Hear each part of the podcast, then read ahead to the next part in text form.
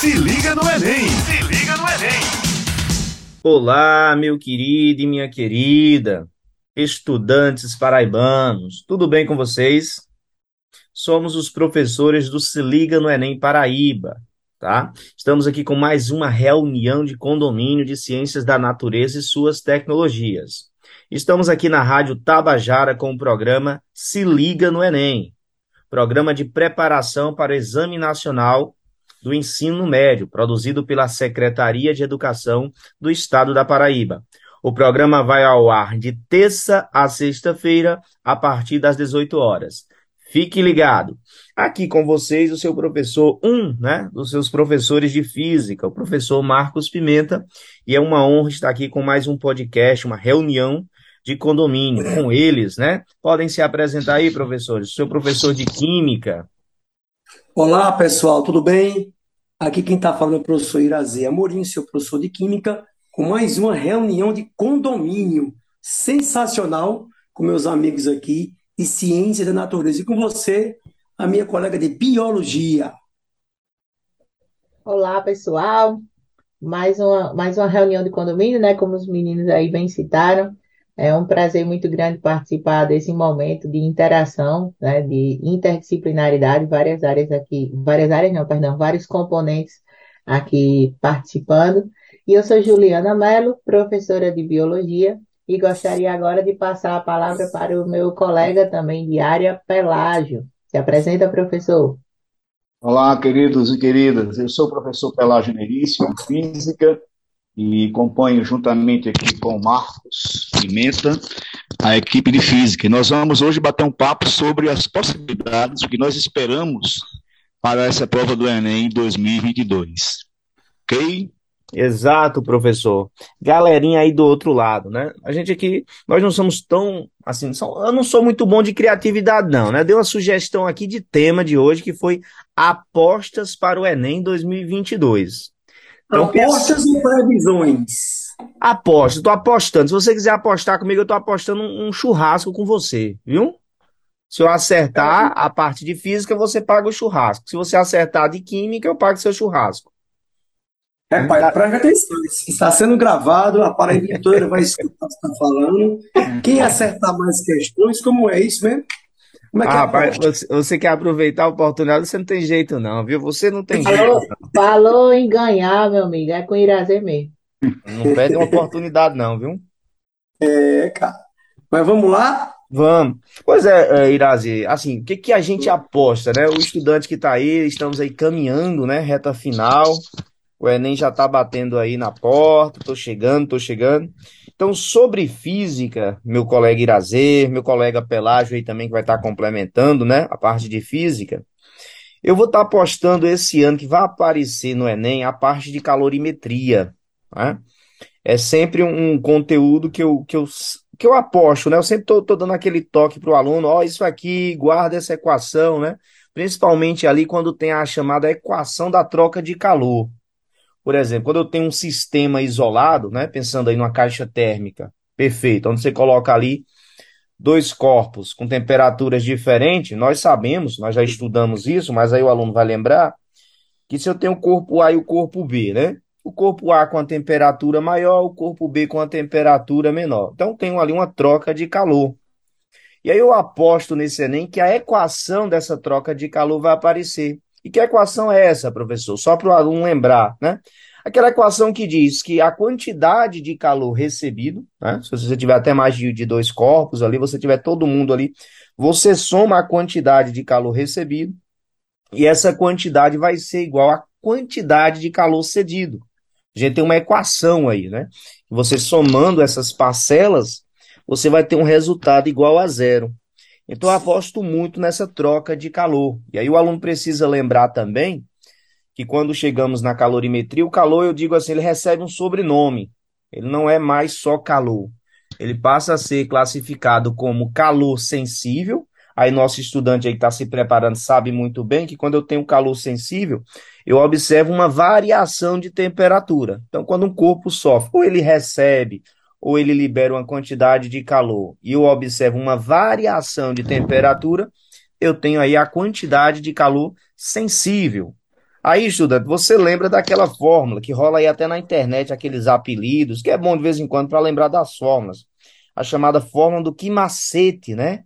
Que ela diz que a quantidade de calor para você determinar vai ser o calor específico, vai precisar da massa e vai precisar também da variação de temperatura. Né? Essa é a, é a nossa equaçãozinha ali para o calor específico, o calor sensível, perdão.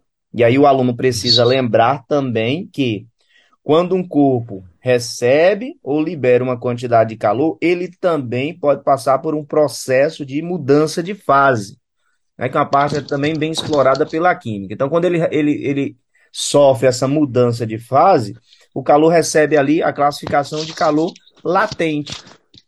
É uma equação mais simples, onde você tem que a quantidade vai depender só da massa e de uma constante ali da substância, do estado físico da substância, que a gente chama também de calor latente. Então, a minha aposta aí, valendo churrasco, viu, Irazê, é calorimetria explorando a equação de trocas de calor. Não, Che, uma questão só? Não, amigo, eu quero 13 questões de física hoje. Tá conversando. Tu vamos começar com uma.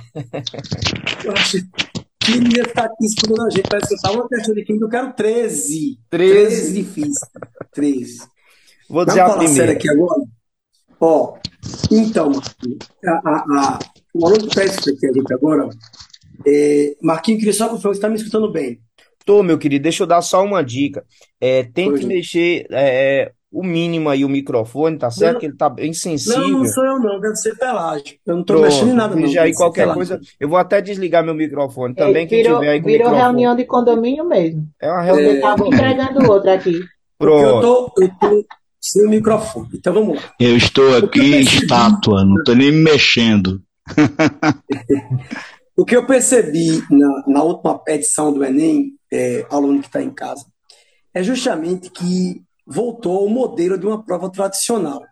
Então, o aluno ele vai ter que trazer o que de casa? O conceito de casa. Então, você não vai ter na questão, pessoal, um texto base que lhe auxilie para resolver a questão. Ou você leva de casa o conhecimento prévio, ou a questão não sai. A minha aposta para esse ano, eu vou falar rapidinho aqui, é uma aposta de química orgânica.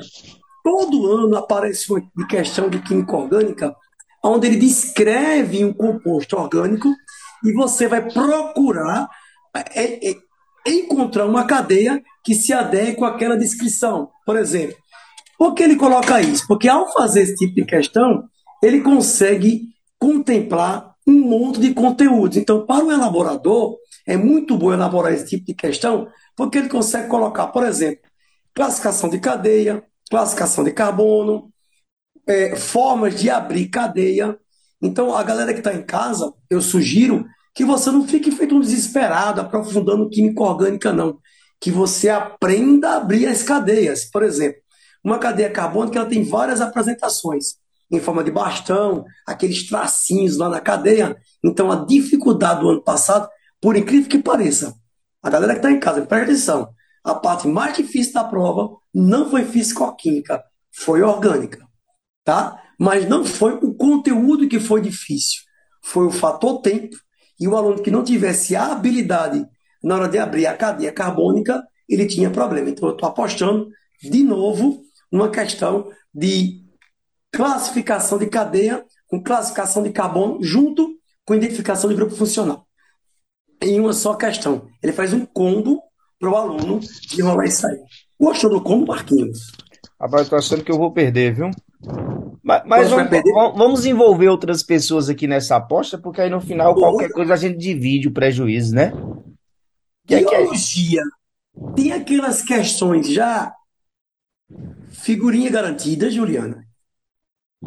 Vamos lá, eu não estou querendo muito me envolver, não, porque vocês dois são muito competitivos, né? Mas em prol dos nossos estudantes, é, vamos lá para algumas, algumas previsões. Eu nem sou muito de usar, é, eu não sou muito de usar essa palavra, porque realmente o Enem é como Irazer bem disse. É, nos últimos anos, principalmente, o aluno já tem que ter uma bagagem muito boa, né? A gente tá, a cada ano o Enem perde aquela característica dos antigos vestibulares, que era a, a, assim, eu sei, eu sei a fórmula, né? Então eu vou saber resolver qualquer questão, né? Tem que ter toda uma sequência de raciocínio lógico, né? E muita calma também. Mas para a gente falar de biologia, a gente não pode deixar de bater na tecla de ecologia. É, um- são- é um tema certo na prova, né? Aí não é nenhuma previsão, não chega nem a ser uma previsão, é uma constante mesmo. E eu sempre costumo dizer aos alunos, por conta também da versatilidade da ecologia, né? Digamos assim, ela consegue dialogar com várias áreas. Então, a- em ecologia eu consigo inserir química, eu consigo inserir geografia, eu consigo inserir física. Então, é, é uma área da biologia que consegue ali passear, é, com outros componentes. Porém, de uns anos para cá, é, a ecologia tem sim, né, a, a- tem a sua, o seu maior peso, digamos assim, na prova de biologia, mas a genética tem ganhado muito espaço.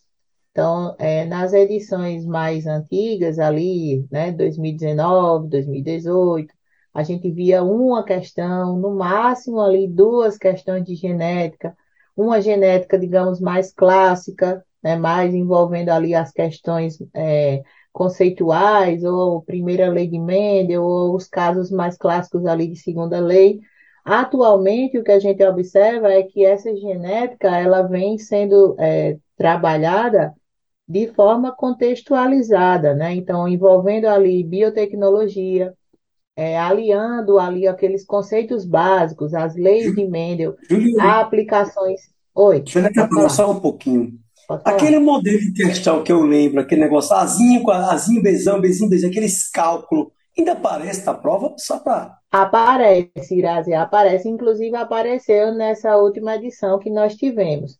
Mas aí é, é exatamente esse- essa ponte que eu estou tentando trazer. Aquele azinho azão e os cálculos são relativos às leis de Mendel, né?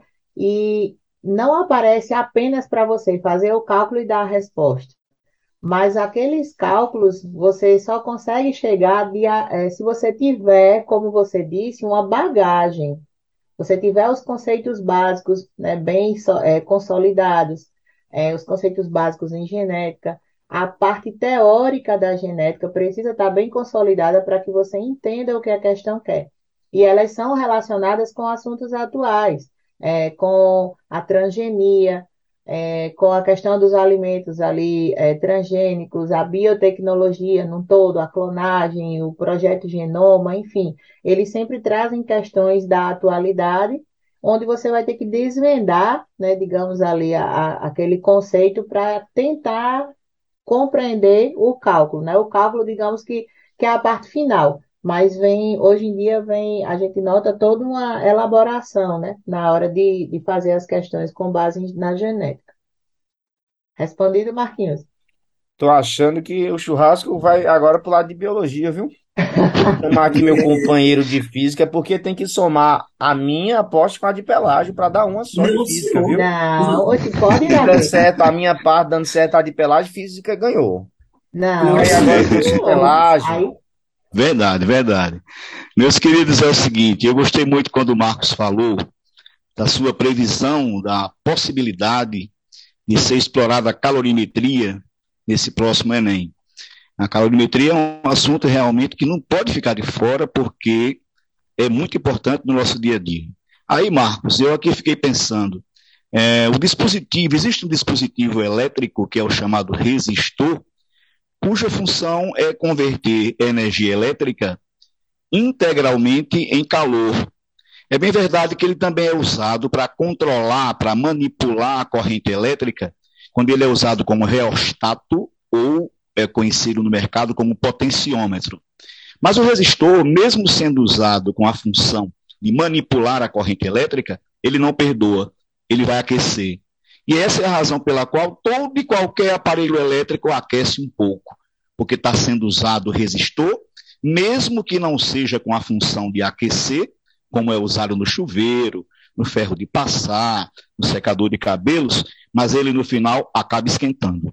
Então eu aposto, a minha aposta agora para ver se a gente ganha de Irazê, não é possível que ele não perca uma, é que a calorimetria venha em conjunto com a eletricidade com o uso do resistor elétrico, do tipo, por exemplo, o aquecedor de imersão, também chamado de mergulhão.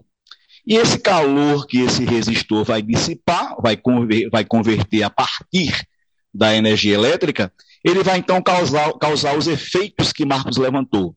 Ou ele vai causar uma simples mudança de temperatura sem mudar de fase, que é quando o calor é chamado de calor sensível, ou ele pode até ter uma fase de calor sensível e depois esse calor ser usado na desagregação molecular, provocando, portanto, a mudança de fase, quando ele é chamado de calor latente.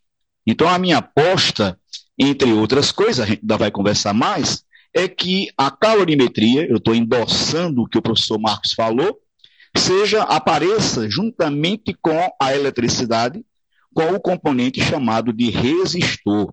Aí sim, podemos ter o resistor, o resistor sozinho, ou podemos ter, por exemplo, o resistor usado no chuveiro elétrico, mudando a resistência para causar uma mudança de aquecimento. Ou seja, nós vamos, no caso do nosso é, chuveiro em casa, reduzir a resistência elétrica para permitir a maior entrada de corrente e dessa maneira termos mais potência e, portanto, mais calor, mais aquecimento. Então aí vai estar envolvida a eletricidade e o cerne dessa história vai ser o calor, que poderá causar o efeito apenas de sensibilizar a temperatura, o chamado calor sensível, ou vai causar a desagregação molecular, que é o chamado calor latente. Então a minha aposta vai também na calorimetria, mas associada com a eletrodinâmica, com a presença do resistor, podendo ser o resistor sozinho ou uma associação em série, ou uma associação em paralelo, onde a gente vai julgar como a potência elétrica vai mudar com o tipo de associação e a consequência final, o calor que esse dispositivo dissipa, para então causar ou efeito de calor sensível ou efeito de calor latente. Portanto, Irazê, se prepare, porque eu estou endossando a aposta aqui com Marcos, aposta do tema calorimetria, associado com a eletricidade. Eu, então já atacamos agora, por dois lados. Pelágio, eu vou agora fazer um, uma homenagem a você de corpo presente. Pela primeira vez eu entendi bem direitinho, eu agora estava de olho fechado, para você ver, é. né? Eu sempre tive muita dúvida na diferença de calor latente e calor sensível, de verdade mesmo, do fundo do meu coração. Mas aí, como podcast, se você prestar atenção na voz do professor, quando você diferenciou na mudança de estado no aquecimento. E agora, eu agora vou até pagar o churrasco depois dessa. Opa! Tô dentro. É, tô dentro, tô dentro.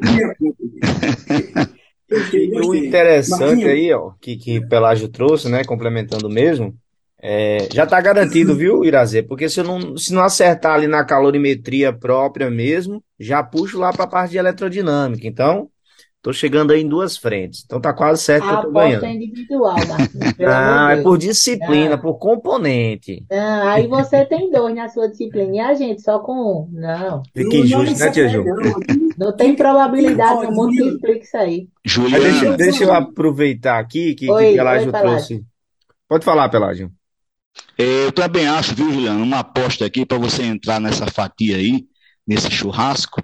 Eu não gosto muito de carne, né? Mas eu aceito um camarãozinho no espeto de qualquer ah, maneira. Eu não gosto de carne, carne não. Camarão, eu aposto também, eu aposto também, Juliana, naquele, nós fizemos outro dia uma live muito bacana, é, relacionando aí a, aspectos fisiológicos e, e é, da, da biologia do olho humano.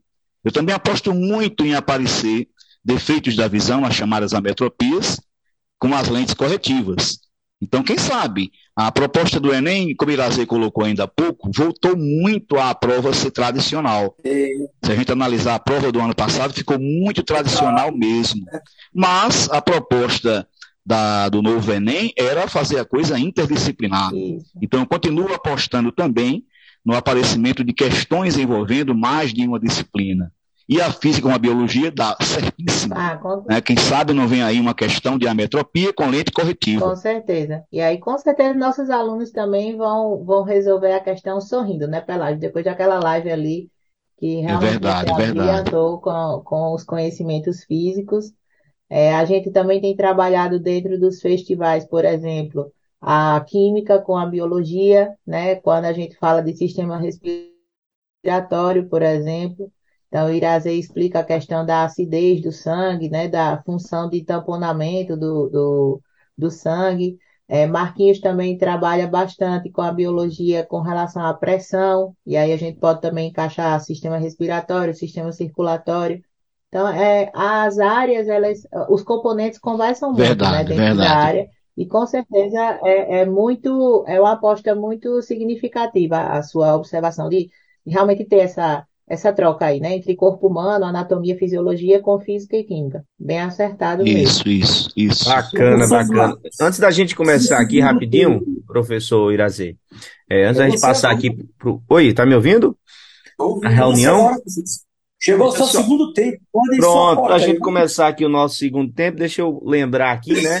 Passar aqui para dar aquele abraço, né? Relembrando o pessoal que chegou aí depois, que começou o podcast. Aqui com vocês, né? O professor Marcos Pimenta, seu professor de física, junto com o seu outro professor de física, o grande Pelágio. Se liga no Enem! Se liga no Enem! Estamos aqui também com o professor Irazê Amorim, né? Esse nome que a turminha aí gosta bastante. E aquela de maior paciência que nos aguenta, né? Nossa coordenadora, nossa amiga, nossa professora Juliana Mello. E aqui os seus professores do Se Liga no Enem Paraíba. Estamos aqui na Rádio Tabajara com o programa Se Liga no Enem, programa de preparação para o Exame Nacional do Ensino Médio, produzido pela Secretaria de Educação do Estado. E aí eu quero aproveitar e deixar um abraço muito, muito especial para aqueles alunos que estão se esforçando ali para participar dos festivais, né? Uma coisa boa que está acontecendo é esse encontro, né? Entre nós, né, os seus professores, e vocês. Então, um abraço especial para aqueles que estão indo ali, né? A gente está reconhecendo um ou outro aluno, aquele abraço. Então, quero mandar um abraço, reforçando aqui, pelas, pelas ondas da rádio, tá bom? Então, um abraço dos seus professores. Pode falar, Iraci. Marquinhos, Oi, Marquinhos, pode só um falar. instante. Faltou um abraço, né? Antes que a gente eh, seja, né, mais uma vez chamada a atenção aí para o nosso coordenador Aniel, né? Que escuta Ixi. pacientemente todos os nossos podcasts. Então, Aniel, se natureza ainda não tinha mandado um abraço no podcast, lá vai o nosso abraço coletivo para aqui, o tem nosso babão, né, coordenador filho? pedagógico Aniel. Como Aqui é? não tem babão, né? Aí não precisa Não, mandar. tem não, tem não, nenhum. É porque durante a viagem na van, ele, assim, né, meio que soltou. Eu E ele algumas triste. empresárias, né. Tá mandaram carente, a gente não abraço. tava mandando um abraço para ele, tia Ju lembrou aí muito bem. Aniel, aquele abraço, viu, meu coordenador? eu senti uma tristeza no coração dele. Mas vamos para outra questão de química, não? Vamos Vamos embora, embora. pode falar aí um pouquinho de química. Você quer fazer uma outra aposta, é isso? Quero fazer outra aposta. E outra coisa, e o que eu vou fazer aqui é muito grave, viu? Atenção. Eletroquímica, galera que está em casa, não apareceu no Enem do ano passado. Muito estranho. Não sei se vocês é, têm como de escutar os professores de química falando, os colegas de área aí, uma questão de pilha e eletrólise, que é muito comum no Enem. O ano passado teve uma de pilha, mas muito, muito pouco, quase nada, então passou lotado mesmo. Então eu aposto mais na questão de pilha. Então, pilha junto com eletrólise, ou um combo. Então, só lembrar um conceito básico para você entender o conceito de pilha e de eletrólise, que é importante, tá? Olha só. É, pilha, gente, é todo dispositivo onde uma reação química gera corrente elétrica. Olha aí, pessoal de física. Então, aonde uma reação química pode gerar corrente elétrica de forma espontânea, a gente chama isso de pilha, tá? Então, ocorreu lá, vamos lá, combinação de metais ou de espécies químicas ou de íons, ou de concentração de íons, onde esse, esse, esse acúmulo de matéria tem uma reação química e pode gerar de forma espontânea uma reação, a gente chama de pilha. E o contrário, o que é o contrário? O contrário é a eletrólise. Então, quando você dá uma descarga elétrica em um sistema, e aquela descarga elétrica faz uma reação química acontecer, então a gente chama de quê? De eletrólise. Então, por exemplo, a eletrólise, muita gente não sabe, mas ela é muito utilizada no nosso cotidiano. Por exemplo, a purificação de metais, obtenção de metais, metais de sacrifício, todos são obtidos via eletrólise. Recobrimento de materiais é via eletrólise. Mas, Irazê, tá. Como é que eu sei, Irazê, que eu identifico aquela questão de pilha ou de eletrólise? Então, não esquece, gente. A pilha, você vai ter lá, um, geralmente são dois metais ou dois íons, e você, para identificar quem é o mais nobre ou menos nobre, você vê o potencial. Então, vai aparecer uma semelhançãozinha lá no rodapé da questão, geralmente são potenciais de redução. Então, o metal que tiver, ou a espécie química que tiver o maior potencial de redução, ele é o metal ou espécie química mais nobre. Então, ele vai sempre reduzir. O mais nobre sempre reduz e o menos nobre sempre oxida. Aí você lembra do maceto tirazê. Deu o crau, o cátodo reduz e o ânodo oxida. Não esquece disso. Crau, cátodo reduz, anoxida. O cátodo é o polo positivo na pilha e o ânodo é o polo negativo na pilha. Questão de pilha para você identificar como funciona uma pilha, as partes de uma pilha, a DDP de uma pilha, a gente calcula aqui, viu, galera de física? Né? Eu estou apostando isso aí para esse ano. Ok, Marquinhos? Essa é a minha segunda aposta eletroquímica. Pegou carona aí em Pelágio, não foi? Lembrou de eletroquímica, que também é muito importante. Se eu não me engano, foi ano passado que realmente caiu uma questão sobre pilha que ficava na dúvida se era mais química ou mais física. Não foi isso, professor Pelágio? Foi ano passado? Exatamente, exatamente.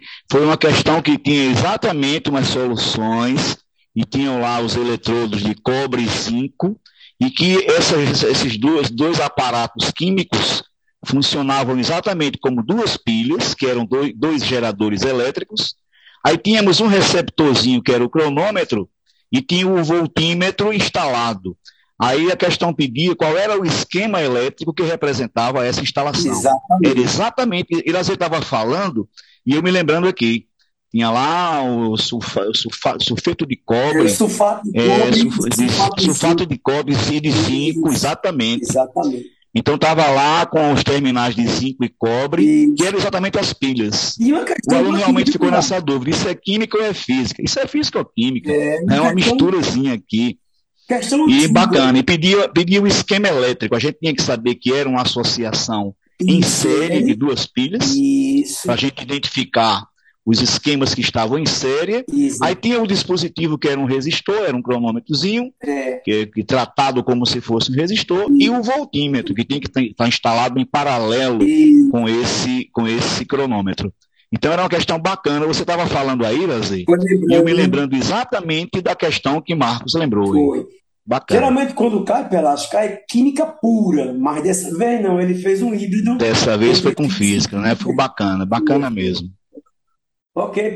Vai com você agora, Marquinhos. E eu achei, eu achei uma questão muito bonita, né? É, ela é simples, achei ela simples, mas eu achei muito bonita, bem, muito bem feita essa questão de físico-química. E biologia, Ju, tem mais alguma aposta aí?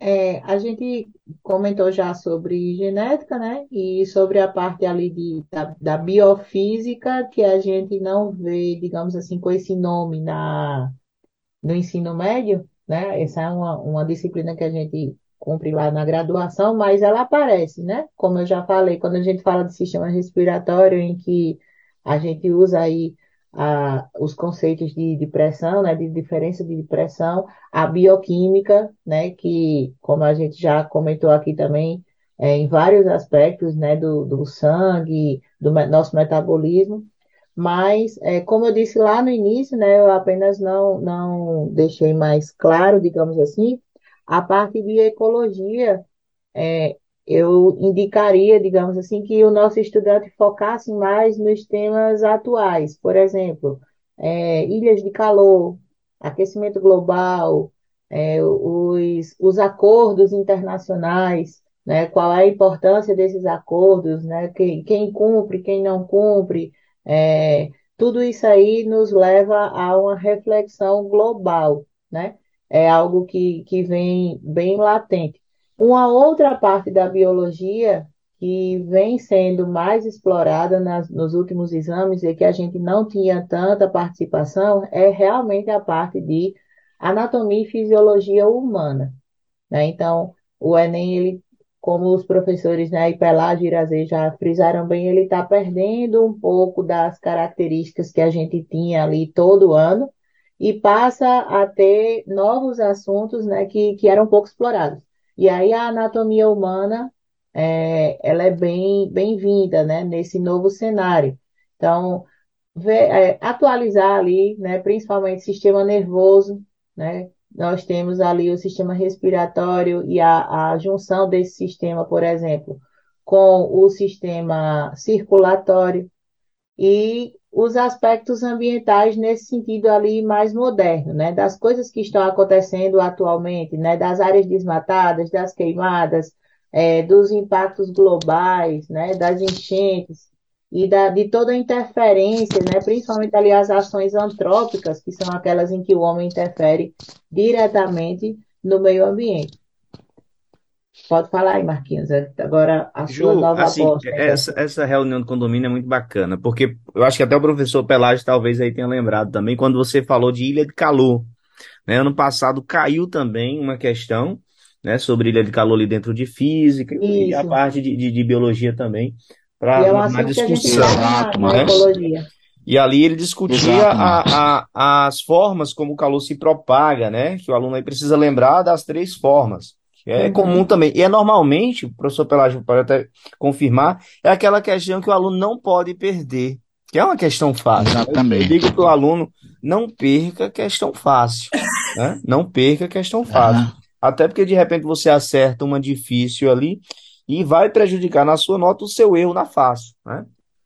E lá, é, Pode a falar. gente comentou, a gente comentou aqui que realmente a prova perdeu um pouco as características, mas essa questão mesmo, ela falava exatamente da influência das ilhas de calor na alteração da direção do fluxo da brisa marítima, que deveria atingir em geral regiões de mananciais, mas ao passar por essas ilhas de calor, ela então encontra um fluxo de ar vertical que transfere a ela a energia absorvida das superfícies mais quentes e desloca para grandes altitudes. É isso que Juliana falou, né? causando chuvas é, intensas, causando é, seca de, de mananciais, enfim, apresentando os distúrbios ecológicos exatamente que gerados por essas ilhas de calor, de modo a, a comprometer o fluxo normal de condução, convecção e radiação térmica.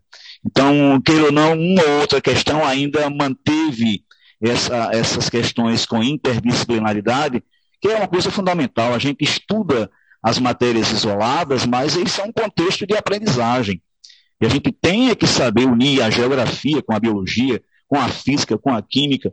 Então, essa questão você lembrou bem, Marcos. Ela tratava exatamente das fortes chuvas em São Paulo, na, das ilhas de calor, e a influência que isso tem nas brisas, né, no movimento natural das brisas, e as, as, as consequências drásticas no nosso clima.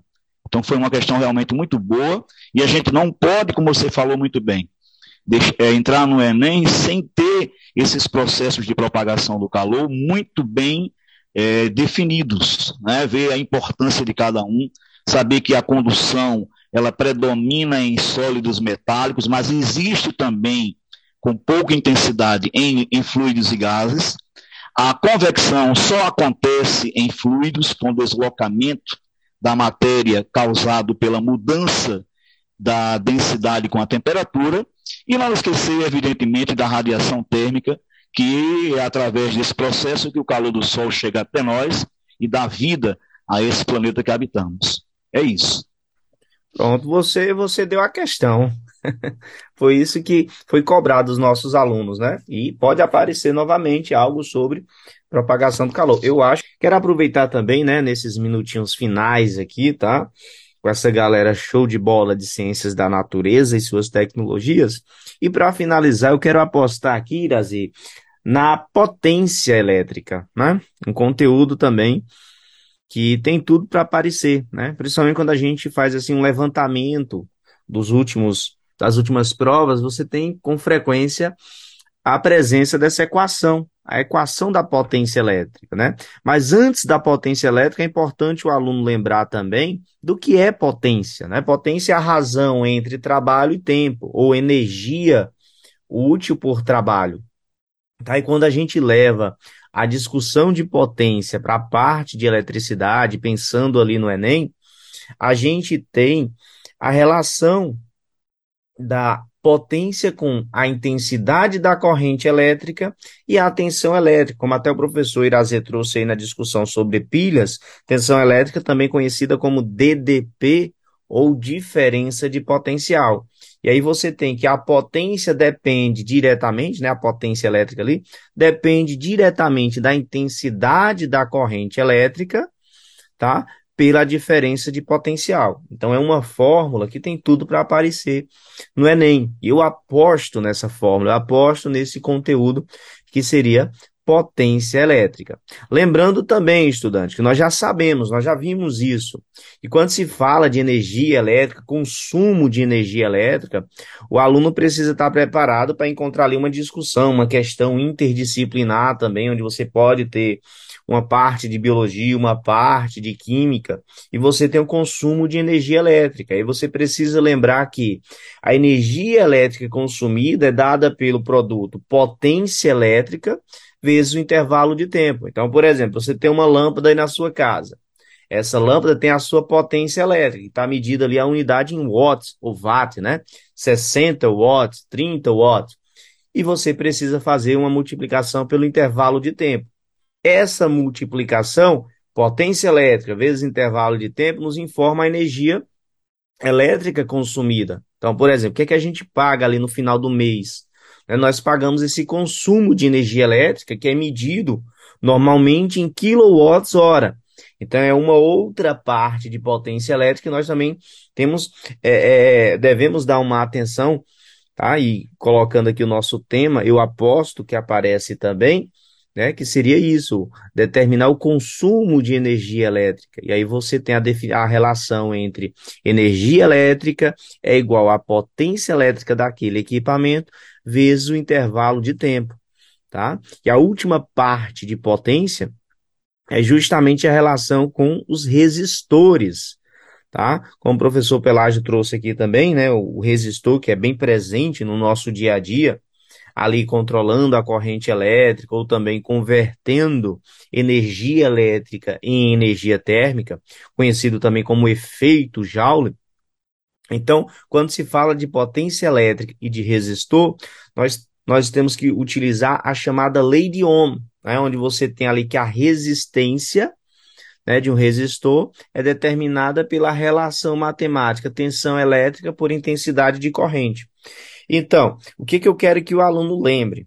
Tá? Onde eu estou apostando aparecer, principalmente, tá? É, é essa nossa última dica aqui de física. É a relação de potência elétrica com a lei de Ohm. E aí você consegue, né, é, montar algumas equações onde você determina a potência por meio da resistência elétrica, por meio da intensidade da corrente elétrica e por meio da DDP tá? Então, meus queridos, aqui com vocês, né, os professores de Ciências da Natureza e suas tecnologias, eu, seu professor Marcos Pimenta, professor de Física, junto com o professor Pelágio, estamos aqui também com o professor Irazê Amorim, seu professor de Química, e a sua professora Juliana, sua professora de Biologia. Muito obrigado, meu querido e minha querida, por nos ouvir tá? Bons estudos. Esse foi o programa Se Liga no Enem na Rádio Tabajara. O programa vai ao ar de terça a sexta-feira, a partir das 18 horas. Fique ligado. Aquele abraço, viu, turma? Tudo de bom. Se liga no Enem!